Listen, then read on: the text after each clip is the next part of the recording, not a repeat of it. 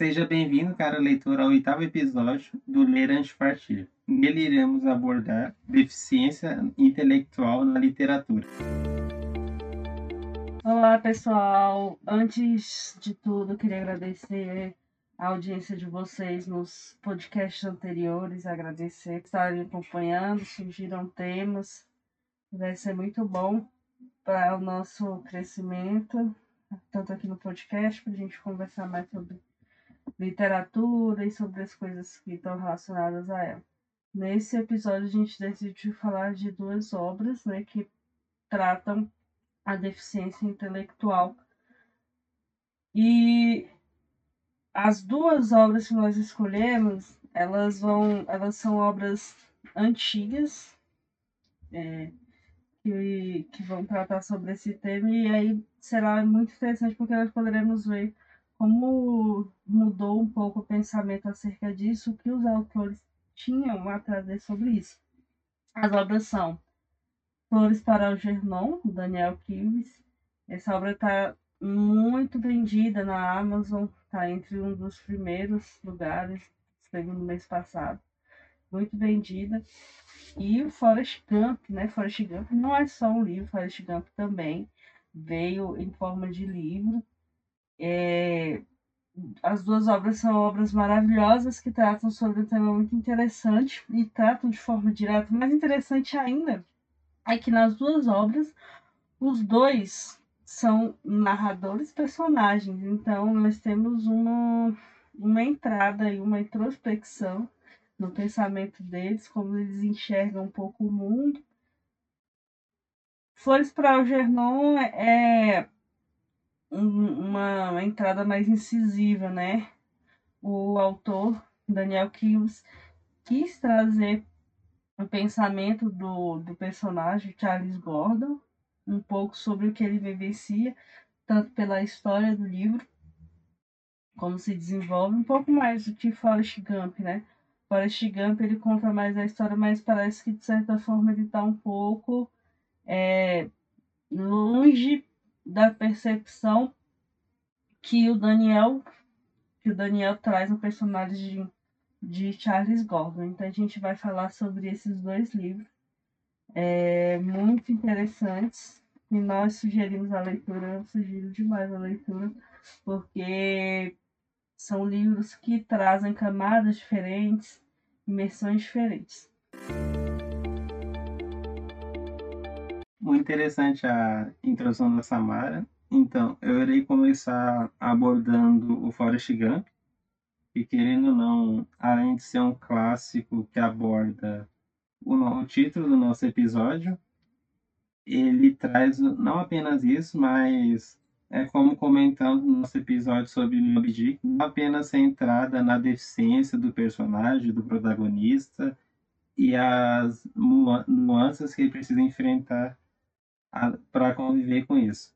Vai muito além disso, porque ainda mais no Forrest Gump, que querendo é um nível mais histórico e mais crítica social do que o Flores para o Gernon, não desmerecendo o outro, mas que ele parte de críticas políticas e estruturais da cultura norte-americana.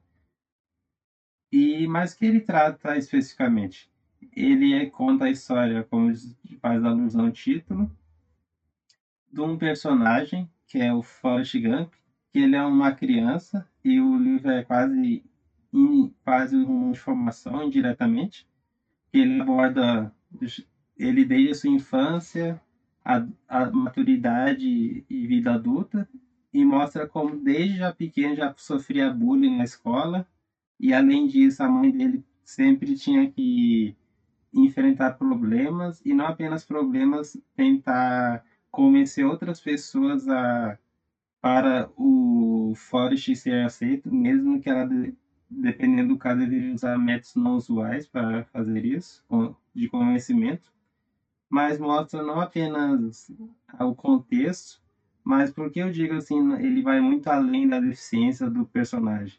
E no próprio livro do Forrest Gump, é por, por exemplo, ele aborda os prim, o primórdio dos direitos do que os negros conquistaram, que muitos desconhecem, mas especialmente nos Estados Unidos, naquele período de 40, 50 após Segunda Guerra, já perto da Guerra do Vietnã, existia segregação racial.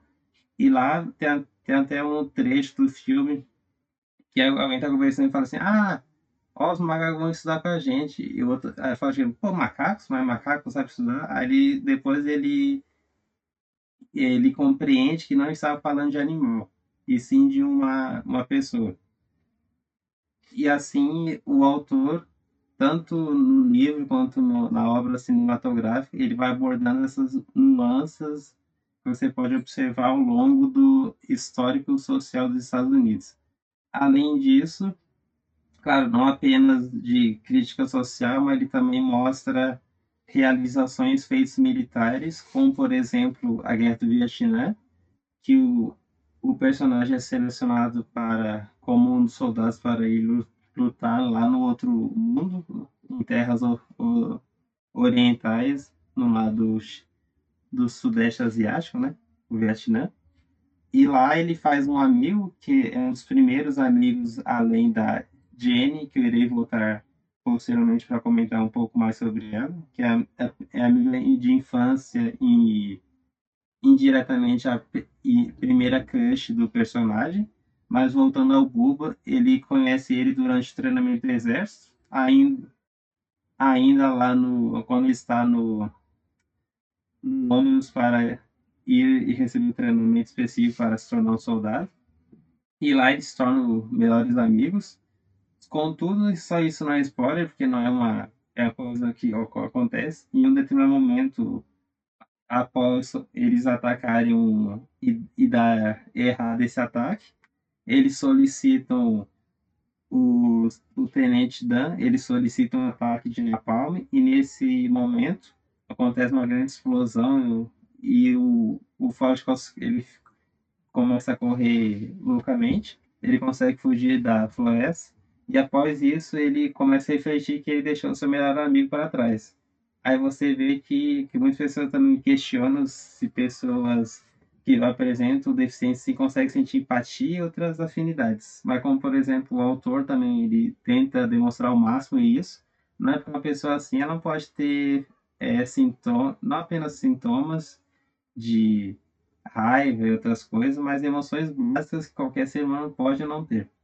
E ele volta ao monstro, ele resgata vários soldados, inclusive encontra o Buba, mas infelizmente o seu amigo Staff, ele foi ferido, ferido, ferido mortalmente e por essa razão ele não resiste e morre com ele quase literalmente perto em seus braços.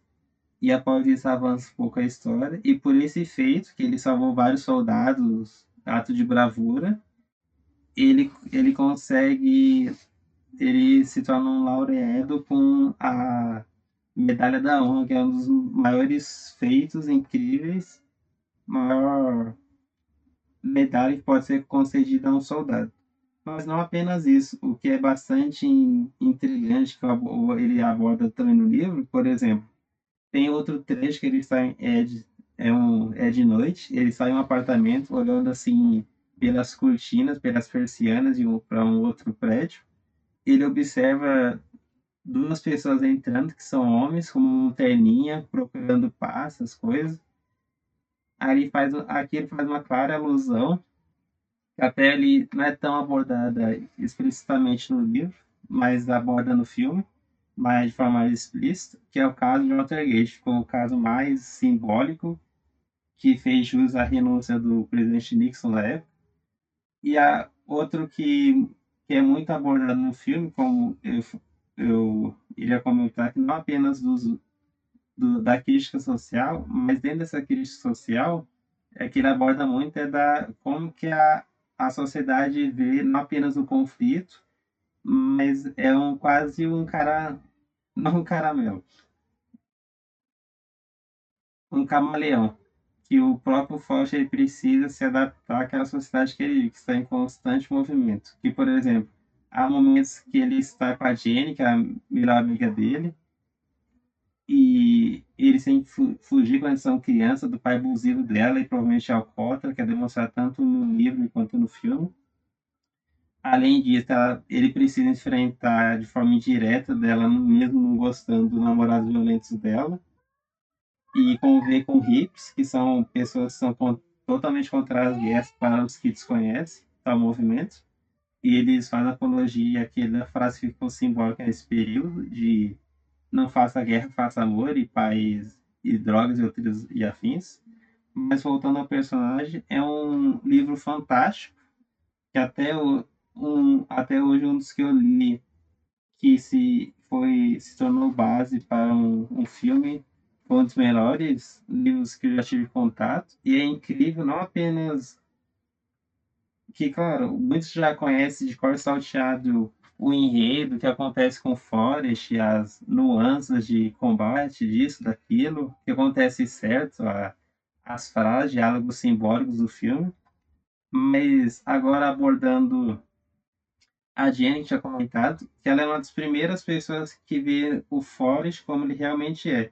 E de forma indireta, o que a Samara vai comentar um pouco melhor, melhor mais aprofundado sobre Flores para o Jornal tem algo similar, só que ao contrário do que é apresentado no Forrest Gump, esse contato e, e relacionamento indireto inicialmente, depois direto, é já na fase adulta, diferente do Forrest, que eu vejo dessa forma. E além disso, outro grande diferença entre as duas obras, que querendo ou não, o Forrest Gump já nas desde sua, seu nascimento até sua vida adulta, ele foi muito ligado a mais in, inclusivo com a sociedade, não apenas inclusivo, mas ele vivia mais com mais amigos, pessoas, é, querendo um pouco mais extrovertido do que o do que o Charlie Gordon do Flores Paulino, querendo, querendo é mais introvertido fora daquele meio que ele sentia vontade, como trabalho, faculdade e a escola que ele participava. E além disso, a, a principal distinção entre o não apenas o livro e do filme estão no seguinte, que que muitos pensam que é literalmente o livro, tá ali o livro e acabou, mas não eu, o, o filme é inspirado no primeiro capítulo do livro até o capítulo 13 e, e acaba. Avança um pouquinho, ele inclui, por exemplo, aquele trecho onde fora já está adulto, ele é dono de grandes empresas, super rico, ele começa a correr loucamente sem saber e muitos começam a querer que aquilo é um movimento, que a pessoa está buscando esperança, isso, aquilo, mas não, ele só quer correr e vai. Só que isso, o que eu acho interessante, não apenas o que mostra do personagem quando já está adulto, e também de forma direta busca a, a nossa a vida que, que ele busca um sentido mesmo já adulto e, e lá atingindo aqueles objetivos que ele gostaria de ter atingido antes, é, com, conseguido conquistar, como, por exemplo, esse trecho não há, você pode ler o livro de cor, salteado, de A e B, não, não há nenhum momento esse trecho específico. Com, aí, só que, claro, além desse, que não há no livro, no, no, no livro, em contrapartida no livro, a grande distinção, por exemplo, além dos feitos bem exóticos e cômicos do personagem, quando, por exemplo, quando ele é apresentado para o presidente primeiro presidente que ele, ele tem contato, que é o JFK, ele brinca que ele tinha bebido muito refrigerante e por isso ele estava com vontade de ir no banheiro. Aí cada pessoa, quando ele estava na escola, ele, ele correu muito, ele se tornou adepto do, do time de futebol americano. E por essa razão eles, foram, eles eram o melhor time da região e foram para jogos em outros estados, e por essa razão eles tiveram contato conhecer esse presidente. Aí é um momento como que isso que é que eu acho bastante interessante nessa obra, diferente do Flores, que o Flores querendo não uma obra mais sombria, melancólica, a Samarira explicar com mais profundidade por quais razões. Já o Forest, claro, tem os momentos tristes, mas querendo é uma obra mais alegre e feliz do que a outra. E além disso, outro momento muito simplório que mostra bem a época que foi elaborada a obra durante o auge da Guerra Fria, podemos dizer assim. E há um momento que ele, por conta de ele ser, ter uma grande habilidade no tênis de mesa, conhecemos como ping-pong, por essa razão ele vai para a China e lá disputa os jogos. Aí ele vai disputa, ele vai para a China. Só que em dado momento, eles durante claro, o deslocamento dele para realizar a prova, determinando a prova que ele precisa ser feita, o presidente da China lá, né, o respectivo, ele, por alguma razão que não vem à memória agora, ele cai no mar, no rio lá. Quase se afogando e foge, pula loucamente, nada, consegue resgatar e pensa, um estrangeiro, aí pensa assim, a honraria para o povo chinês para essa pessoa, para essa desconhecida, ainda mais estrangeiro. Salvar a pessoa, pessoa mais importante daquela nação. Você é quase um deus, bem entre aspas, né, claro. Mas o que é mais cômico é quando ele retorna para o seu bar, que os oficiais americanos, pessoas que estavam o instruindo, começam a quase bater nele, porque ficam totalmente irados, porque ele estava com a faca e manteiga na mão que ele tinha o maior inimigo dos Estados Unidos ali e tudo que eles gostariam que ele fizesse era pegar e não deixar aquela pessoa sair da água. Ou seja, de forma indireta, claro, cômica, mas não tão cômica quando você descobre o real motivo. Ele mostra, mas claro, sem falar explicitamente da Guerra Fria. E que isso que eu acho muito fantástico nessa obra, as nuances, montanhas russas que o personagem enfrenta para conseguir sair da sozinha enrascada, que querendo não, ele mesmo in, ingressa.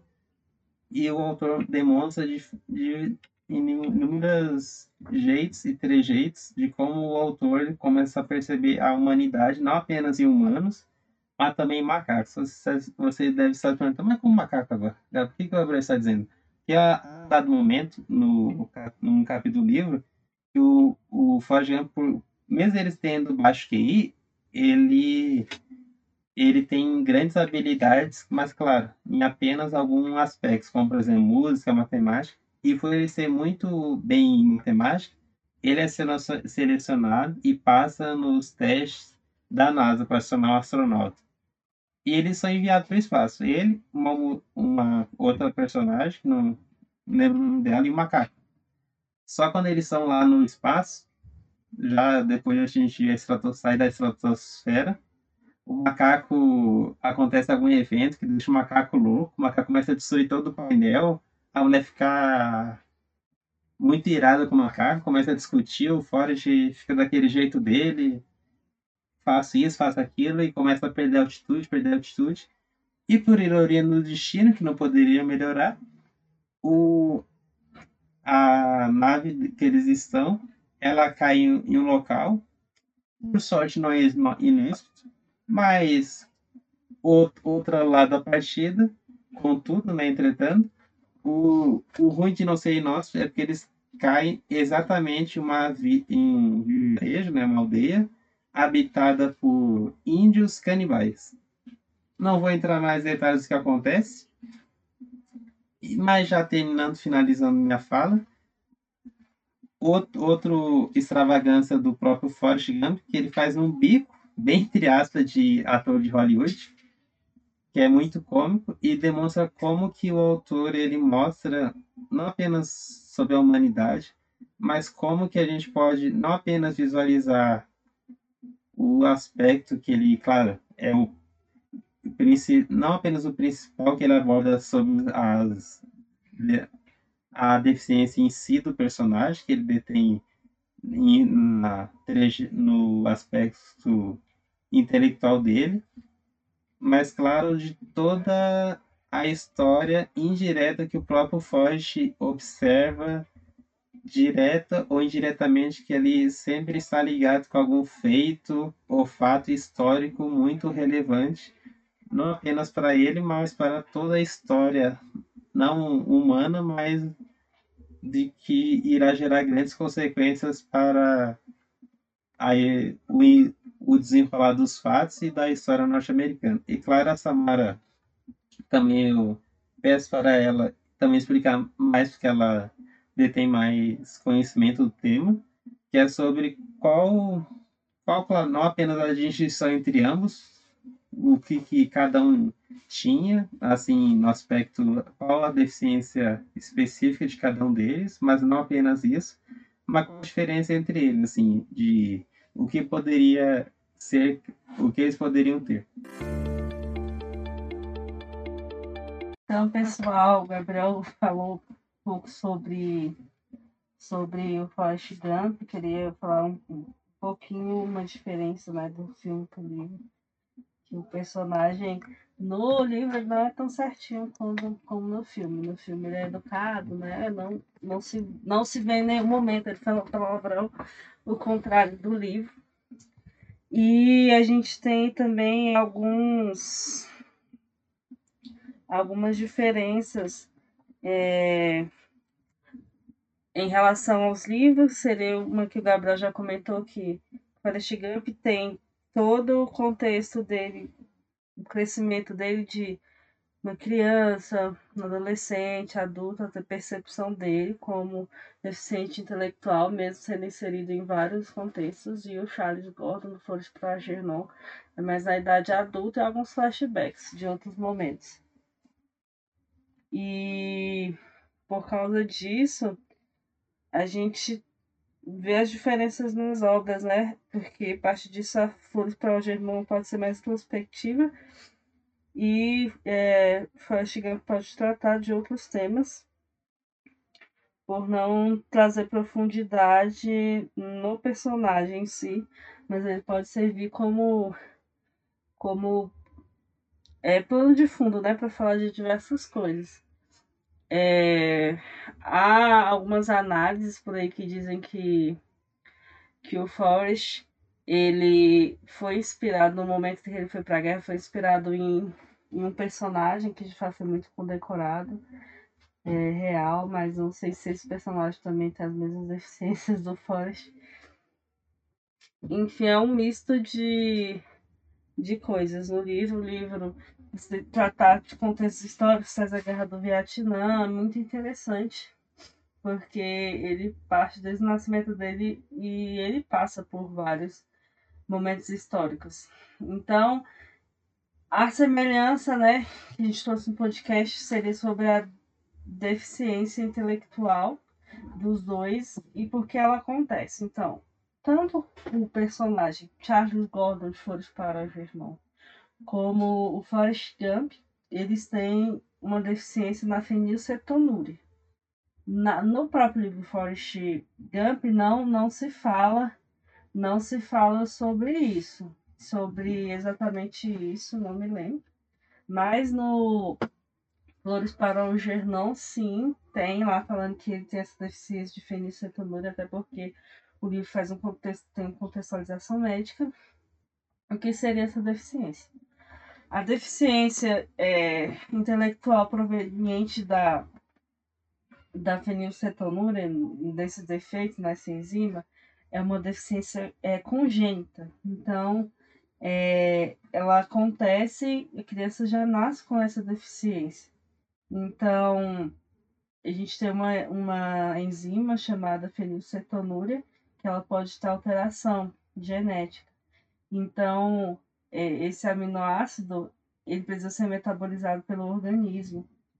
E quando nasce esse metabolismo, ele fica em excesso, acumulado mesmo. E aí tem esse, esse, essa diferença, né? Esse, essa dificuldade, atraso no desenvolvimento, e aí essa, esse erro do metabolismo, ele pode causar algumas alterações que podem ser percebidas nos personagens. Nos dois seria deficiência intelectual permanente, você vê que mesmo que ele estude, mesmo que participar para vários lugares, ele não melhora e o Charles Gordon também está trabalha, trabalhando, inserido no contexto social, vai à escola e não, não parece é, que ele consegue aprender com mais dificuldade, né? Tudo, mas ele continua com, com a deficiência, não a cura. Ela tem a forma de lidar, né? A pessoa lida com ela e, e é capaz de é, realizar todas as tarefas. Só que a gente tem a diferença por Forrest Gump. A gente pode, pode ver no início né, do livro que ele tinha uma deficiência motora. Então, essa deficiência motora é causada também pela mesma mesmo defeito de metabolismo da fenilcetonúria. Estou falando bem no geral, porque senão é um podcast de medicina em si, senão ia ficar muito técnico. E, diante de tudo isso, essa deficiência de fenilcetonúria, qual o objetivo dos dois autores para falar sobre isso? Mesmo que um trate de forma mais melancólica, mais séria, outro faça de uma forma mais descontraída. É falar sobre o capacitismo. O que seria o capacitismo? Capacitismo é o preconceito com as pessoas com deficiência intelectual. O preconceito de que ela não vai conseguir, né, praticar as atividades. Então pode ser também presente outros tipos de deficiência, deficiência física também é muito comum. Então, é, a pessoa com a deficiência é, pode aparecer para as outras incapaz, né? E esse é o capacitismo. É, dentro dos livros, eles trazem justamente o contrário, né? Os personagens passando por fases da vida e conseguindo é, ter algumas ações. É, tem até no próprio Flores para o Gernon, quando o Charles Gordon consegue aprender uma tarefa que era mecanizada, que seria mexer lá a farinha, no, mexer a massa, no mexedor, uma tarefa que uma pessoa livre de deficiência intelectual conseguiu é, realizar em muito tempo de aprendizado e ele conseguiu aprender mais rápido. E isso é muito mostrado em todo o tempo o Forrest Gump. Forrest Gump conseguindo fazer é, tarefas mecânicas é, tarefas mais objetivas, que não de, de, é, denotam, que não desprendem muito raciocínio, é, raciocínio mais elaborado, mais o fazer prático mesmo, de decorar e fazer. E ele consegue, por isso que ele foi campeão do de mesa, corrida, é, desarmar as armas rápido, ele seguia a ordem de forma rápida. Então, no trabalho, ele foi extremamente bem sucedido, até do que os outros. Até por, por não carregar é um pouco do estigma, né? Da reflexão, um pouco da, da reflexão às vezes atrapalha, a reflexão sobre as coisas, vai conseguir fazer ou não, aquela ansiedade. Não é, não é vista muito no Forest Gump em todo, em todo o livro, né, em toda a história, porque o Forrest Gump é, ele não tinha se despertado de que as pessoas zombavam dele. Isso aí entender bem depois. O que não acontece no, no Flores o Germão, né? Porque depois da, do processo lá que ele iria passar na cirurgia, ele começa a ter essa percepção e isso deixa muito machucado. Então, essa seria a semelhança entre os dois. Boa essa análise da Samara no aspecto não apenas psicológico, mas da medicina. E, outra, e outro assunto que eu gostaria de debater com vocês, leitores, é como a Samara comentou se é não era inspirado em um fato real, né? Mas a quem diga e a própria pessoa que se tornou indiretamente, mas bem indiretamente, eu vou até apresentar a prova para vocês, que o nome dele real é Sam Lee Davis, que há, com, muitos dizem que é o verdadeiro Forrest Gump, mas ele foi apenas a, a inspiração para os, no âmbito militar, quando Forrest foi para o Vietnã. Ele, ele foi um dos militares mais com a mais alta distinção militar norte-americana. Além disso, também foi condecorado com a medalha de honra. Não apenas isso, mas há muita similaridade entre eles, porque ambos foram feridos, como demonstra explicitamente no filme que Forrest tomou é, tiro nas nádegas, e ele também. Ele até brinca quando foi feita uma festa de aniversário para exibir o filme, ele brincou que o mesma região eles foram feridos. Além disso, além disso, não para por aí as semelhanças, que, por exemplo, quando Forrest recebe a medalha do presidente Lyndon Johnson, foi retirado o vídeo da cerimônia em que Sammy Lee Davis recebeu essa mesma condecoração, mas o rosto do militar foi substituído pelo de Tom Hanks, que foi quem interpretou Forrest Gump. Ou seja, foi, são vários detalhes e aspectos, e além disso, uma outra comparação que, claro, já fica implícita na, durante a leitura, que querendo ou não, mesmo o Forrest compreendendo que as pessoas são dele do jeito que ele é, ou do jeito que ele demora a entender as coisas, analogias, piadas, por, sobre sua inteligência ou duvidar dele.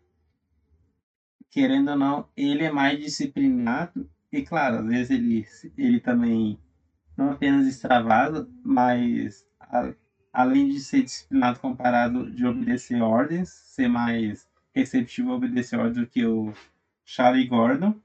A grande diferença entre eles, também há um abismo muito enorme, que é a qual que o Forrest é mais estourado e explode mais fácil do que o próprio Charlie Gordon. Você pode observar que o Charlie Gordon é bem mais passivo do que o Forrest Gump é mais ativo. Você pode observar, por exemplo, há uma cena quando ele já, o Forrest já é adulto e ele encontra a Jenny, ele presume que ela está sendo abusada dentro do carro por um outro cara e ele vai correndo e está cho chovendo. Ele vai lá correndo, abre a porta, dá soco no cara, bate, bate no cara e a Jenny fala: Não, bate nele, Forrest. E, e espanta o Forrest. Ele fica meio sem entender o que está acontecendo. Ou seja, e por outro, outro par, em outro contexto, não nesse no mesmo contexto, né? Só que em outra situação, o próprio Charlie Gordon passa por humilhações, mas ele em nenhum momento ele parte para a violência física. No máximo, indiretamente, ele usa do que, claro, ele crê que é a superioridade que foi concebida para ele por intermédio da cirurgia, que deixou ele com QI extremamente alto e por essa razão ele não, não por essa razão, mas é explícito no texto que ele usa mais a arrogância dele para usar como violência do que o Forrest que usa da mão para para extravasar quando ele explode. Acho que a, creio que a Samara pode comentar mais sobre essa análise. Então, nesse momento, esses momentos de explosão tem, tem nos dois livros. Apesar de serem em situações diferentes, mas a, a, a, a reação agressiva, ela, é, ela vem do, do, dos dois, né? Virado no pressuposto de que alguém em perigo, eles precisam agir de forma rápida. Então, é, é pra, próximo do que eu falei sobre realização de tarefas de tarefas mecânicas, né? Então a pessoa presume e ela já, já calcula logo é, no pensamento que precisa agir naquela situação. E aí ela tem aquele acesso de raiva para poder fazer a ação. E no caso, Gabriel citou, né? Momento em que a gente na cabeça do Forrest sendo abusada, ele pensa que sim, ele tem que tem que intervir e ele não entende, porque ele não, não entendeu a situação, então o que ele entendeu da situação, ele vai agir de acordo com o que ele entendeu na situação. Dificuldade de ler as entrelinhas, né? Essa dificuldade. Mas é, é seria mais uma questão de, de vivência com o momento, né? Que ele não teve e por isso é, teve essa reação é, exagerada. Poderia ser com outra pessoa que não tem deficiência intelectual, pode acontecer também. Então a pessoa age no impulso mesmo. No impulso e no instinto, instinto de proteção. Muito fantástica essa análise rápida e sintética da Samara. Mas outro aspecto agora abordando Flores para que ele trata na obra de descrevendo melhor como você deve estar se perguntando agora, ah, mas como que é essa explosão? Porque a gente, querendo a gente conhece mais o Foch, porque é, ele teve mais sucesso, não apenas literário e,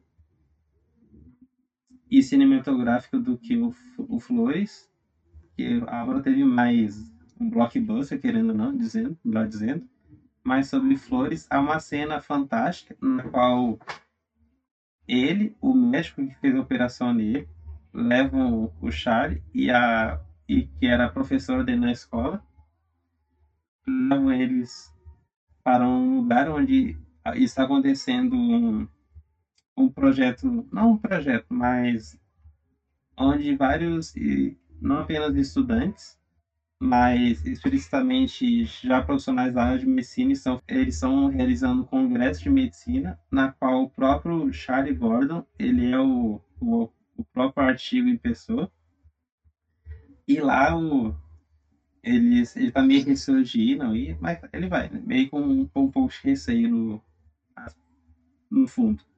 E chegando lá, só que ele não ele tinha temporariamente esquecido esse fato, porque em cada encontro que já é relatado ao longo do livro, que são diários, que por exemplo, o próprio livro ele ele conta a história já no início que a informando que após a cirurgia que ele vai submeter é muito interessante não apenas para o próprio seu diagnóstico do médico que vai o avaliar, mas para ele observar como quais serão as mudanças que terá em seu corpo. Ou seja, ele começa ele mesmo escrevendo e como ele conhece muito, ele não tem um QI alto, considerado nem médio, por exemplo, para muitas pessoas a leitura inicial do livro é, é quase vários toques, porque é várias coisas escritas erradas, fica meio que, meu Deus, isso está escrito errado, mas você, isso faz parte da linha estrutura narrativa que o autor escolheu. Isso faz sentido para a obra, mas espere que você vai compreender e seu toque em breve será exterminado. Mas voltando ao assunto da extra, extravamento do Charlie Gordon, o doutor mostra um vídeo dele falando, ele tá tipo rindo, falando, ele, aí o doutor comenta, é claro, bem formal e como deve ser feito. Ele fala, ó, oh, quem imaginaria, assim, como, quem imaginaria que essa pessoa que está diante de vocês é esse mesmo aqui? Aí o Charlie ele volta e dá uma olhada assim pro, pro vídeo a ser reproduzido, olha de volta pro público e vê não uma, duas pessoas, mas inúmeras pessoas rindo dele e por essa razão ele fica irado, e claro, não internamente, mas ele é, mostra isso bem externamente. Além disso, ele solicita muito para o, o seu o médico que fez a operação nele, está no congresso e sabe, e ainda mais para pessoas de medicina, que a Samara pode adentrar melhor nessa temática, o qual é importante é conseguir ir para um congresso e mostrar um, não apenas uma evidência, uma nova descoberta, mas mostrar qual é a relevância daquele assunto para os outros. Como que isso pode mudar, alterar a medicina para os outros. Então, aí quando ele concede a palavra para ele, ele consegue ter mãos ao microfone, ele começa a falando bem amigavelmente, né, agradecendo por estar ali, pelo a cirurgia revolucionária que o doutor fez fez nele, mas em poucos, não nem minutos, segundos depois ele já começa a atacar e desmerecer o trabalho do professor, do próprio médico, cientista que fez essa operação bastante arriscada e inovadora para melhorar o seu cérebro. Não seu cérebro, mas seu desenvolvimento intelectual de forma absurda e precoce. E por essa razão ele até, ele até cita um artigo que foi escrito em indiano, para você observar, que como comentei de forma bastante breve no início da minha fala, o próprio personagem não conseguia mal falar bem a sua própria língua e ortografia gramática. Aí, em questão de menos de um ano, por exemplo, ele domina tão bem não apenas sua língua, mas ele consegue ler e escrever uma língua estrangeira que não é, querendo ou não, uma língua tão usual como que muitos poderiam falar ou, ou julgar e estudar por ser uma língua fácil, como indiano. Porque imagine, quantas pessoas você conhece o ciclo que sabe falar indiano, além de inglês, espanhol, ou seja, uma língua que poucos conseguem compreender. Além disso, ele brinca com o doutor, ah, por que você não leu? Aí outra pessoa comenta, ah, porque ele não chegou a. Isso não foi nem traduzido, ou seja, o, o Charlie Gordon, não apenas o autor demonstra, né, nessa cena, arrogância que ele já vai, claro, encamado de, de forma gradativa, que ele já começa indagando, não indagando, mas questionando seus amigos em muitas aspas, que não são amigos, são mais colegas que amigos, porque eles em muitos momentos tratavam o Charlie Gordon muito mal, e quando eles começam a tratar da mesma forma que eram os, eles os tratavam, eles começam a ver de forma diferente, falar que não era, ele não está feliz, ele está estranho, não está agindo como era. Aí você começa a observar como que o ser humano tem essa dicotomia de quando eu estou julgando o outro, ah, brincando, ah, tá, tá tudo bom, mas quando brinca comigo, ah, não, não, peraí, agora não, não pode, passou esse, dessa linha, não pode fapelar isso, aquilo. E é muito interessante, porque voltando um pouco no tempo, usando o próprio flashback, como a Samara dissertou que é abordado no livro, o próprio Charlie Gordon, no momento, ele observa, por exemplo, ele consegue melhorar o empreendimento da, da loja, que é uma padaria, que ele consegue misturar melhor a massa para fazer o pão e consegue fazer o dobro da quantidade. Ademais, ele observa também um, um fato que ele, ele fica até encucado que se ele deve ou não deve denunciar para o chefe da padaria. Que, por exemplo, uma mulher foi na padaria, comprou e, e, e estava lá pensando que ela deveria pagar 5. Ela paga 5.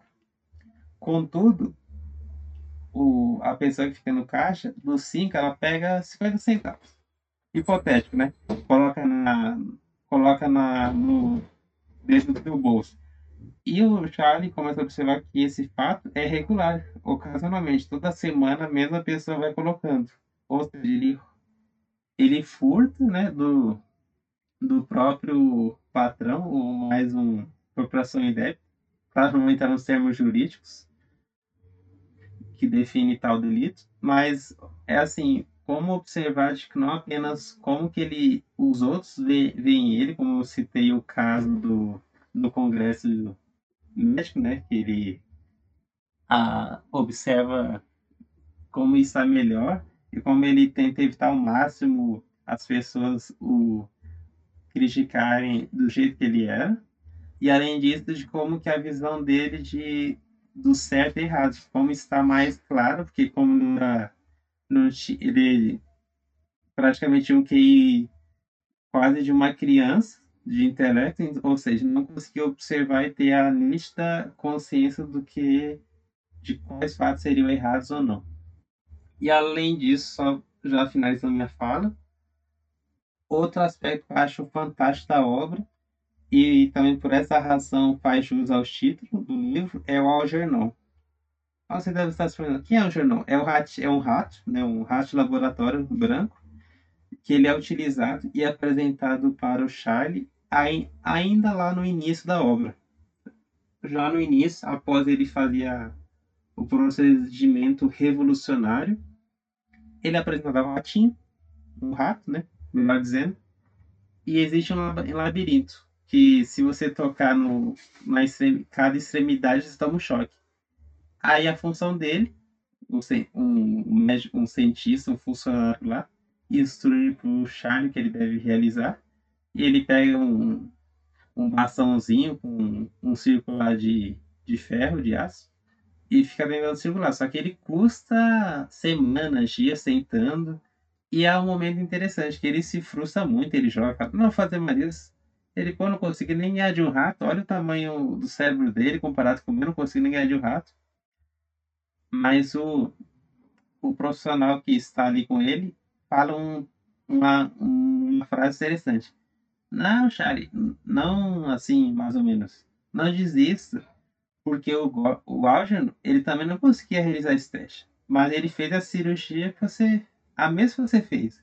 Contudo, ele fez um pouco antes, ou seja, você, você ainda não consegue agora, mas você vai conseguir chegar lá. E por essa razão, Charlie fica meio assim em dúvida, mas querendo a palavra. Até que um dia, né, como é esperado na, no próprio desenrolar do livro, ele consegue vencer o rato. Só que, claro, claro não apenas vencer o rato, ele se torna mais que um, um experimento junto, junto com o rato.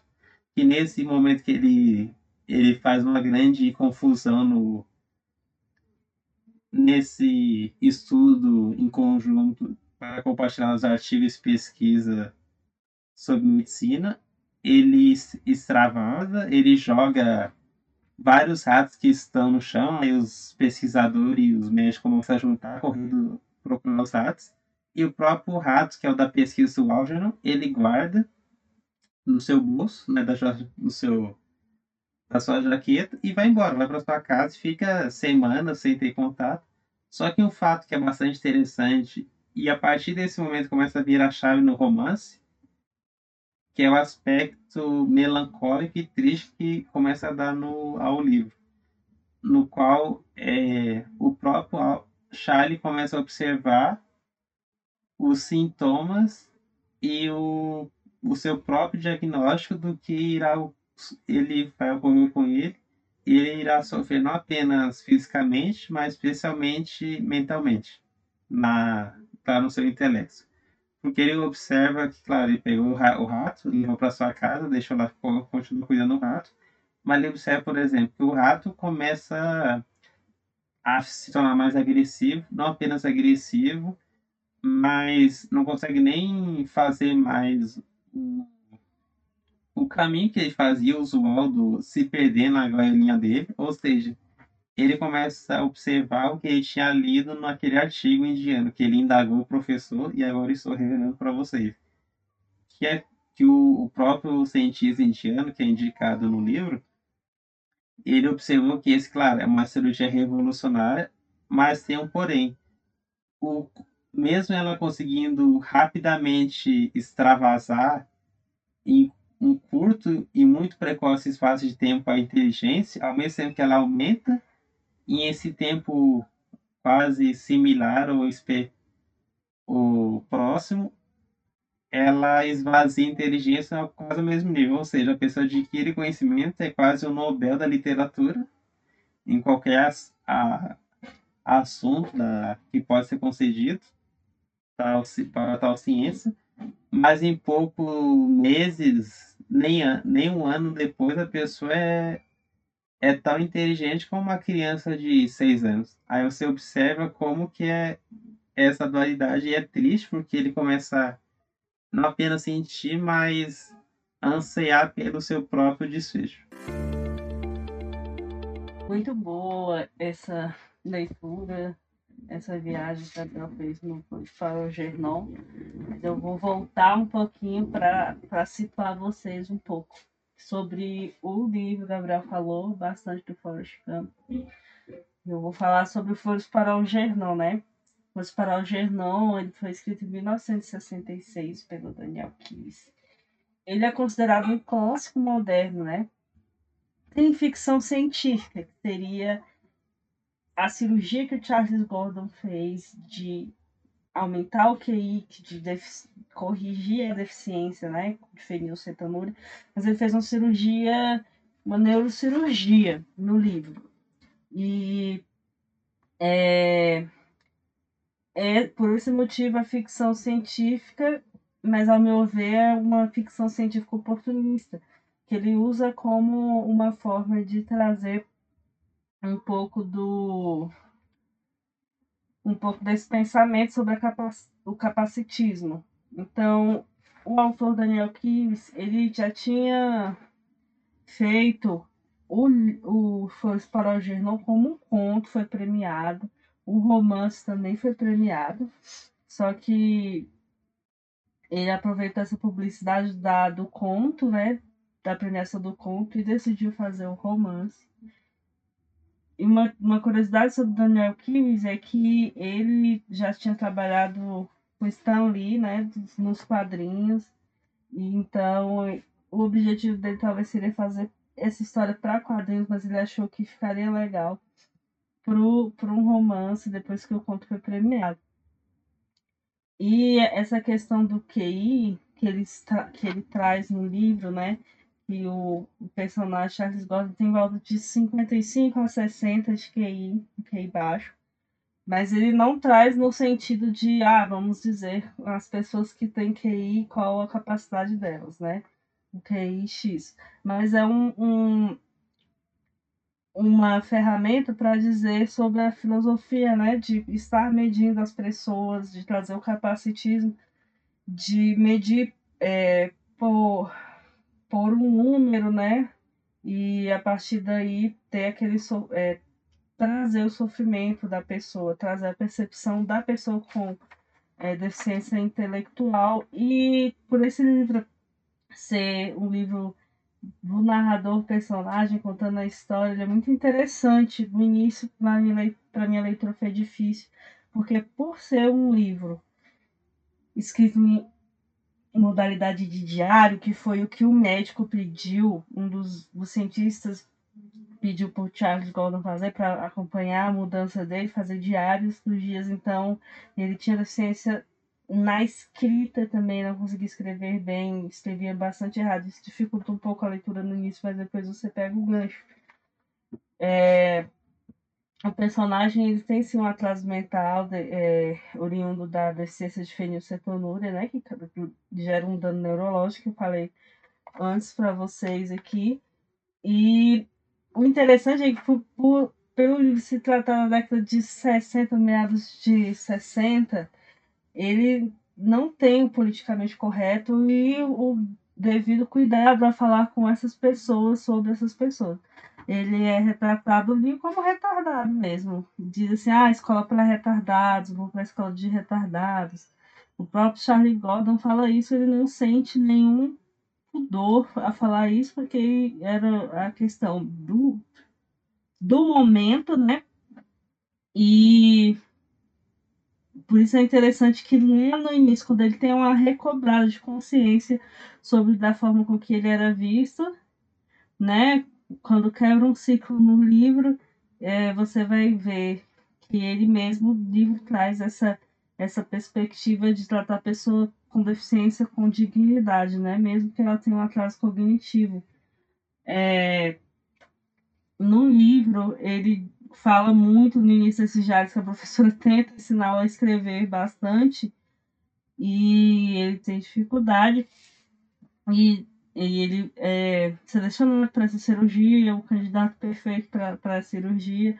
O Gabriel falou um pouco, ele chega lá, conhece o Algernon, ele faz os testes e começa a competir com o Algernon, que é o ratinho. E a partir do momento que ele faz a cirurgia, que ele começa a ler, entender, ele começa a aproximar mais da professora e começa a criar uma relação com a professora, né? Ali de igual para igual, discutindo os livros e uma relação romântica mais para frente. E é muito interessante porque isso vai ser cobrado lá no final do livro, quando é, ele começa a perder a inteligência dele por porque a cirurgia não é definitiva, né? Tem seus efeitos colaterais. Então, o livro trata de uma forma bem triste, mas acho que o, o livro é mais triste que o filme, porque no filme ele, após é, essa mudança, ele pensa que é, que ele vai esquecer e, e dá a entender que ele esqueceu da professora dos relacionamentos que eles tiveram, mas na verdade no livro não, não, não, não tem isso. Inclusive, quando ele é, começa a ter um declínio na capacidade mental dele, é, né, de inteligência, tudo que ele já tinha conseguido, é, o Charles Gordon ele começa a evitar as pessoas. Então, ele lembrava assim, do relacionamento que ele teve com a professora, do romance que eles tiveram, na relação de amizade que ele desenvolveu com alguns médicos ali no, no instituto. Então ele faz a cirurgia, ele é candidato à cirurgia, faz a cirurgia, ele começa a ficar inteligente exponencialmente, como assim? Ele começa a aumentar a inteligência dele, começa a ficar cada dia mais inteligente, ler artigos em línguas diversas, começa a se tornar poliglota, começa a ler livros de bioquímica, de, é, de cirurgia, começa a ler livros de neurologia, estudar sobre a mente, estudar sobre a bioquímica relacionada à cirurgia que ele fez, formas de fazer essa cirurgia novamente para que ele não perdesse, alguma coisa que ele pudesse fazer para que ele não regredisse quando ele descobre que ele vai regredir, né? Quando ele começa a observar o ratinho e ele percebe que o ratinho vai ter é, um desfecho e esse desfecho é o mesmo que ele terá. Então ele começa a criar uma sensação de revolta, mas ao mesmo tempo ele age. Isso é muito interessante. O livro, é, ao meu ver, ele usa a ficção científica, toda essa questão, como um pano de fundo, porque ele não, não entra tanto assim, né? Tem essa situação que o Gabriel falou, do dos encontros científicos, das discussões científicas, mas o livro, ao meu ver, ele, ele se apresenta em algumas camadas, alguns níveis. Tem uma, uma esfera mais superficial, uma esfera mais interna, né? Que vai tratar da profundidade do livro e algo que tem mais a dizer. A parte mais superficial, né?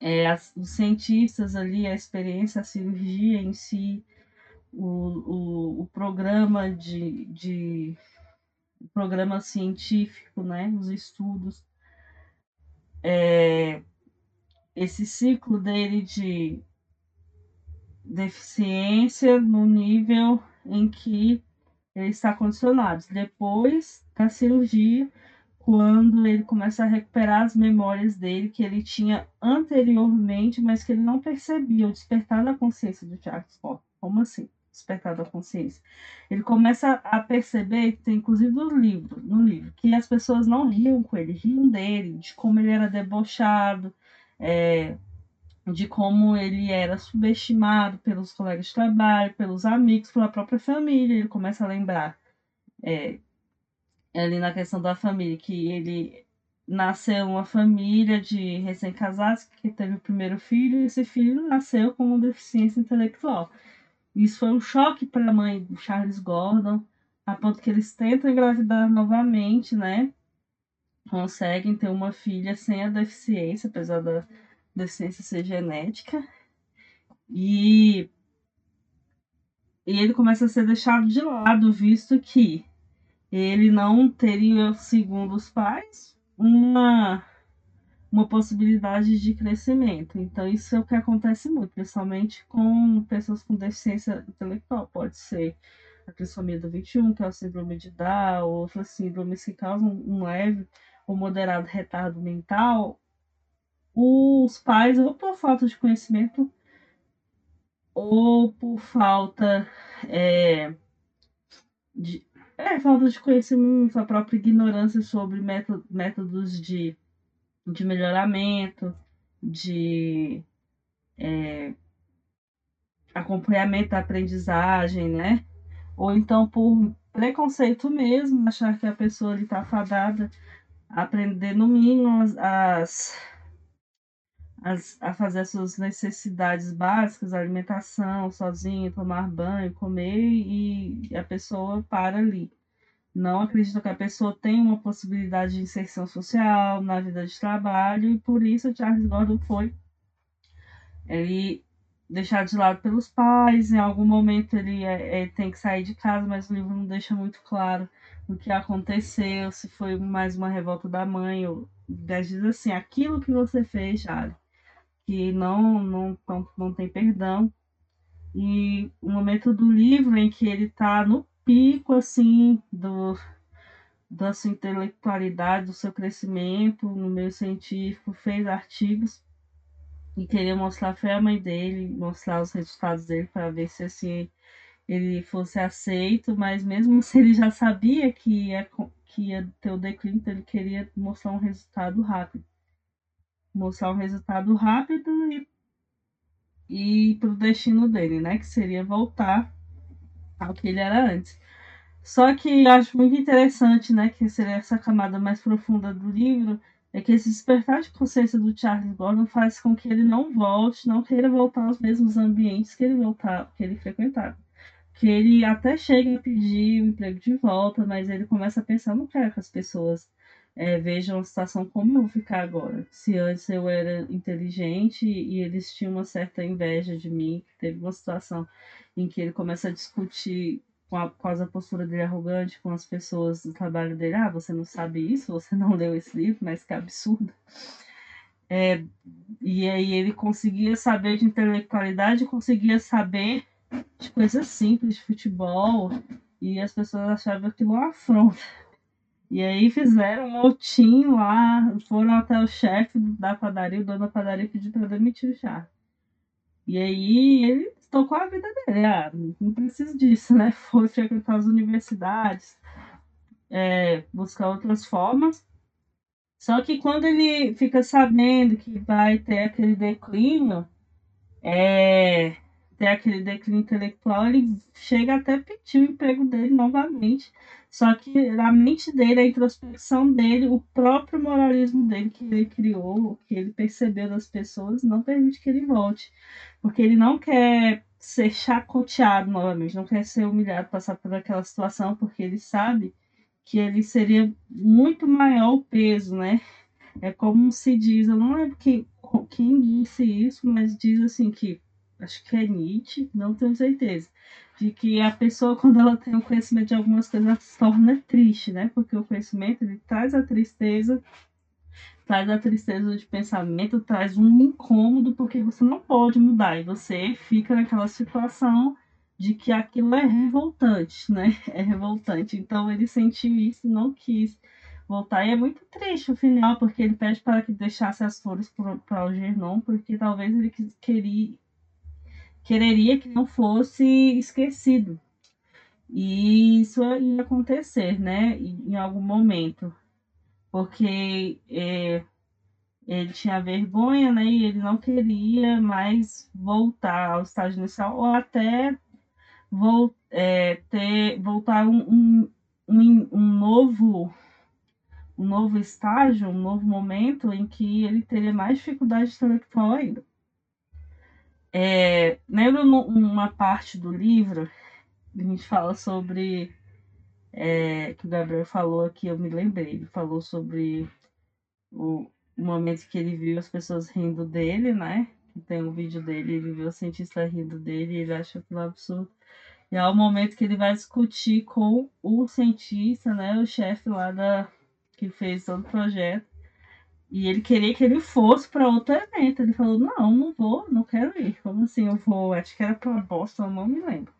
E diz que não quer ir e que ele, sa ele sabe que tudo depende dele, ele tem um sentido de ignorância e ele começa a discutir com o médico sobre um, um artigo, não me lembro, era indiano que estava escrito, um artigo indiano que era o, o, o artigo supra-sumo, aquela atualização lá, e geralmente na ciência é assim, para você se atualizar você tem que ler os artigos, na medicina é assim, só que, diferentemente de outras áreas em que é, é mais localizado, por exemplo aqui do direito, é, é, o direito daqui do Brasil, então, logicamente, é pela sua língua.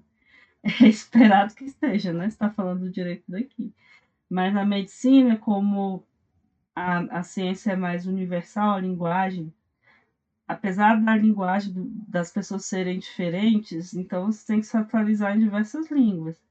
É preterido que seja inglês, você tem uma noção de inglês para se atualizar ou, e assim indo.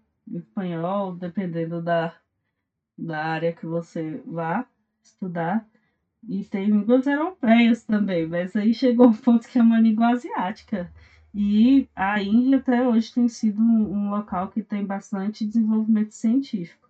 E é, o cientista, não sabia nem indiano, o cientista que fez a cirurgia que eu estava é, comandando, né? o tratamento do Charlie Gordon um monte de conhecimento. E aí o Charlie aprendeu a lei indiana sozinho. E ele estava ali discutindo, como assim? Eu sou mais inteligente do que você, porque você não sabe essa atualização. E aí ele chega ao ápice, isso, isso é legal do livro. Apesar do Charlie ter essa questão, ter sido humilhado, subestimado, quando ele chega lá em cima, em que ele é o que, na visão dele, ele é o que mais sabe, né? Até é, eu até discordo um pouco, né? Porque quando você está no meio científico, você pensa mais sobre isso. É, ele sabe, tá, tem um saber específico de algo. E ele acha, se acha, tem a soberba, a arrogância, achar que sabe mais do que o outro, né? Que o ajudou. Então ele comete esse erro gravíssimo de arrogância. E o cientista até o coloca no lugar. Não é bem assim que funcionam as coisas, né? Ele, ele tá atualizado, ele acha que sabe mais, mas não é assim que funciona. É, isso é muito recorrente, não só na ciência, como também em outras áreas do saber. E a partir do momento que a pessoa acha que sabe mais, ela não se coloca na posição de aprender. E aí é por causa dessa é, desse exponencial da inteligência e também da arrogância do Charlie Gordon que ele vai ter dificuldade no, no, no, no processo, né? Que vai ser o declínio né, de tudo que ele conseguiu. Ele vai esquecer tudo. É, ele vai ter dificuldade, não vai conseguir mais ler em outras línguas, não vai conseguir ler nem inglês, né, que é a sua língua nativa, e isso é muito interessante o livro traz nesse ponto, essa cena que eu falei agora, do cientista, aquela mentalidade do oprimido que quer se tornar opressor, e isso acontece. Acontece bastante e é uma das maiores dificuldades que tem na área do conhecimento, né? Independente de, do nível de é, que a pessoa teve, né, para chegar até lá. O livro traz isso que apesar da dificuldade que ele teve de estar num momento e para o outro, mesmo assim ele errou na arrogância e ele vai ser cobrado, porque a moral dele vai lá para baixo, né?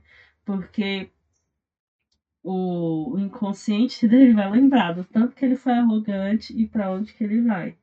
Então, é o momento que os, os, cientistas quiseram, os professores da universidade quiseram continuar ajudando financeiramente ele no final do livro ali, e ele não aceita, não vai aceitar de forma alguma, quer que deixe em paz. Ele, deseja, ao meu ver, ele deseja a morte ali, né? Ele tá só esperando a morte porque ele passou a desprezar um pouco das coisas básicas, simples, né, da vida que ele tinha, até por causa do, declínio que ele teve amoroso, né? Ele tinha construído uma uma relação amorosa com a professora e perder isso foi muito triste para ele. Então juntou toda essa questão, ainda mais é, não poder conversar da mesma forma, professora, a vergonha que ele tinha disso, da nova situação dele e é triste, né? Esse é um livro triste, triste, triste. Acho que é um livro divertido no início, inovador, mas é um livro triste, porque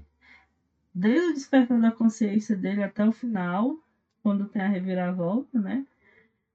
É tristeza, porque é, ele está sapiente, né? Ele sabe do, da sua colocação, o que vai acontecer e ele não pode fazer nada a respeito. E apesar dele ter voltado ou até piorado com sua dificuldade de aprendizado, ele ainda fica com aquilo da consciência dele. Eu não quero que vocês me vejam, eu tenho vergonha do que eu me tornei, do que aconteceu comigo, da situação que eu estou agora. Então é algo inquietante do ser humano que está sendo abordado no final do livro. É triste. O final do livro é muito triste. Triste. É, mas é um filme, um filme, não. É um livro que vale muito a pena ser lido. Eu assisti só um filme. E eu assisti pós-leitura. Mas dizem que há outro que é um pouco mais fiel do que esse. Esse deu uma modificadazinha no final. para deixar menos triste, né? O, o final, ele parou um pouco no que seria o declínio dele, né? Então mostrou mais a visão romântica, quando ele é, quando ele lembra que vai acontecer com ele, ele não quer esquecer o amor que ele viveu com a professora e nem aborda muitas outras questões de intelectuais, né? É, e o filme é muito rápido. E, não, e parece que aborda só um pedaço do livro. É, acho, acho que é o. Não lembro qual a data do. década de 70?